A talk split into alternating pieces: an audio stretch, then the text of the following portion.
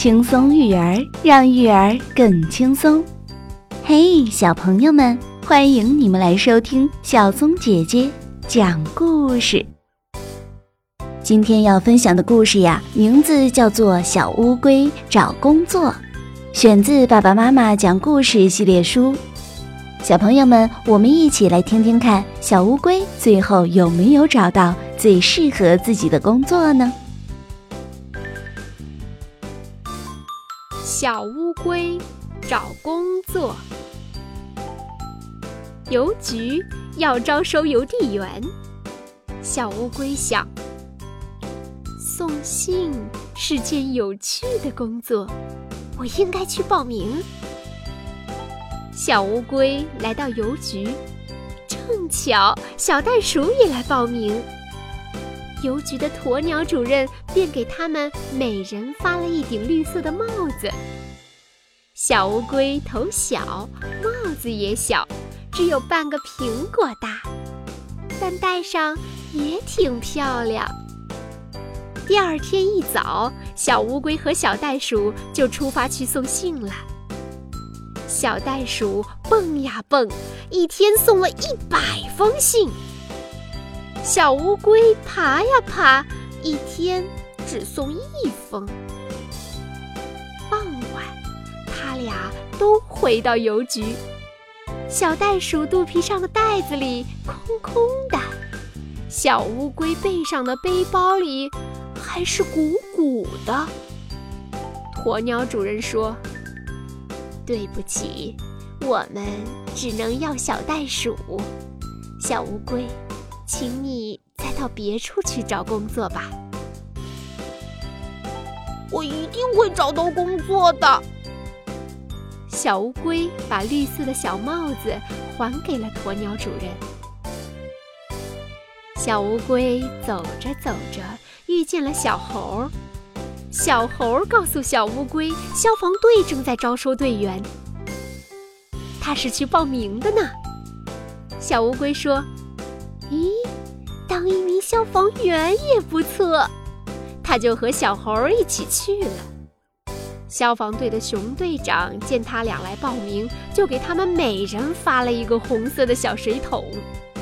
小乌龟个子小，水桶也小，只有一个酒杯大，不过提着也挺神气。突然响起了消防警报。子里的乌鸦窝失火了，熊队长命令小乌龟和小猴马上上树救人。小乌龟越急脚越滑，围着大树转圈圈。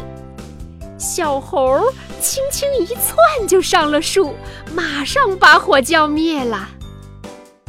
熊队长说：“考试结束，对不起，小猴可以留下。”小乌龟，请你再到别处去看看吧。我一定会找到工作的。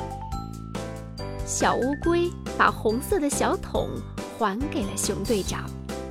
从这天起，谁也不知道小乌龟到哪里去了。过了不久，城里来了个杂技团，鸵鸟主任。小袋鼠、熊队长和小猴子都来看表演。紫红色的大幕拉开了，出现在舞台上的是一只大象，象背上站着大老虎，虎身上骑着黑猩猩，黑猩猩头上顶着小狐狸。呵，真棒！观众们都看呆了。忽然。眼睛最亮的小猴叫起来：“嘿，你们看，那不是小乌龟吗？”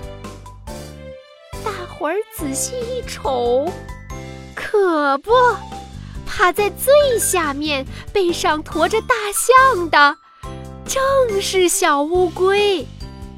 原来他当杂技演员啦！小乌龟终于找到了工作。